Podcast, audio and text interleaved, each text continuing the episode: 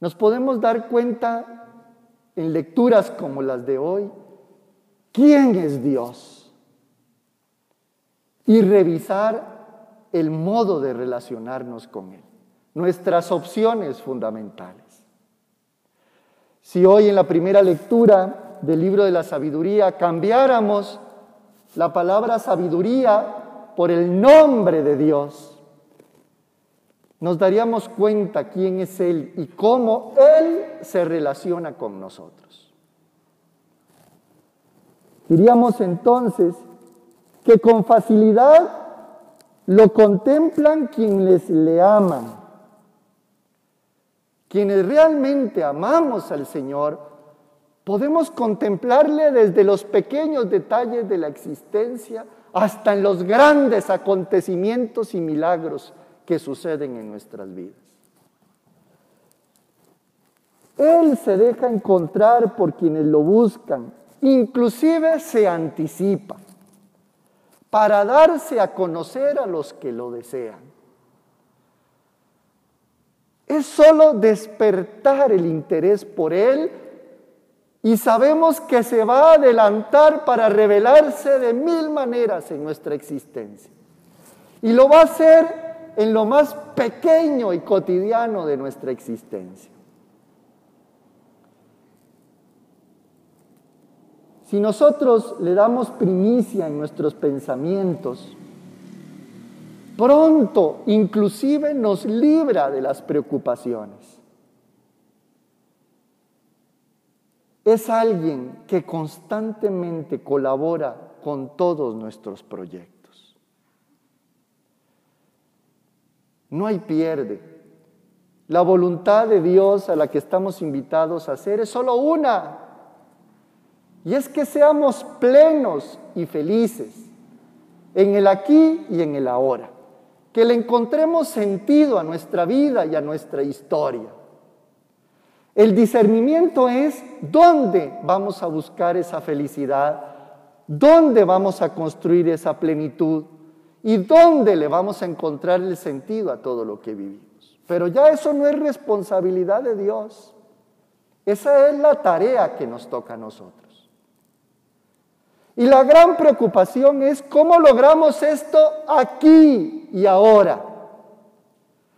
Gracias a las hermosísimas palabras de la segunda lectura del apóstol San Pablo, nos damos cuenta que después de la muerte todo está resuelto.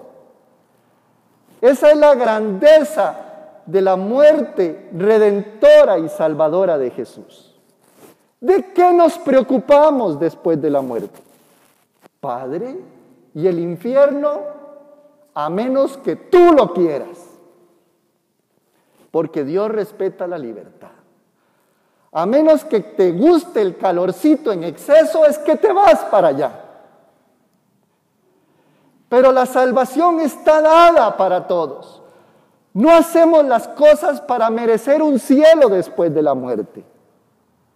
Hacemos todas nuestras acciones para librarnos de los infiernos cotidianos a los que podemos estar sometidos por nuestra fragilidad y por aquellos que han optado por el mal y por la oscuridad.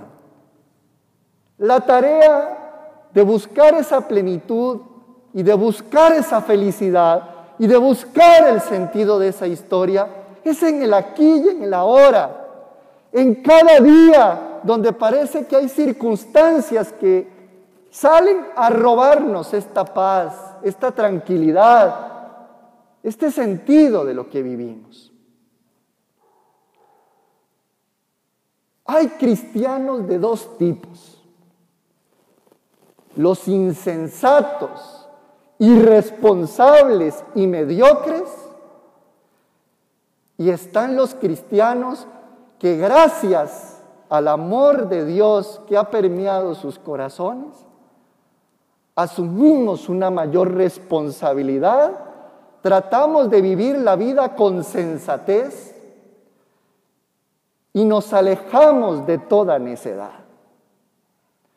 Pero eso es una opción personal que necesitamos cuidar en todo momento. A veces nos decimos tan fácilmente cristianos, pero no acabamos de hacer nuestras acciones medidas por los valores del Evangelio. A veces podemos llegar a ser cristianos muy insensatos e irresponsables y vivir solamente del rito, de la piedad y de la costumbre. Pero no acaba de encender la llama de nuestro corazón esas prácticas que tenemos de encontrarnos con Jesús. De hecho, hay veces hay tanta insensatez que condicionamos recibir el cuerpo de Cristo por culpas insensatas. Y a veces podemos ser tan necios que no terminamos de subirnos al carro del proyecto de Dios del reino. Este banquete al que constantemente sale a nuestro encuentro para invitarnos es esa gran fiesta de sentido, de paz, de alegría y de pasión por vivir que podemos hacer con los que nos rodean. Pero a veces ese banquete pareciera que tiene veneno. Pareciera que no está la comida del todo cocida. Pareciera que quien se sienta a ofrecer un platillo a la mesa hace que arrugues la cara, que rechaces a tu hermano que no podamos sentarnos a la misma mesa. Y entonces se nos va acabando el aceite de la esperanza. Y cuando se acaba el aceite de la esperanza, no es que lo que dejemos de hacer sea pecado, sino es insensatez. Porque si sabemos que ahí está el sentido de nuestra vida, ¿Qué es lo que pasa que no acabamos de optar con radicalidad?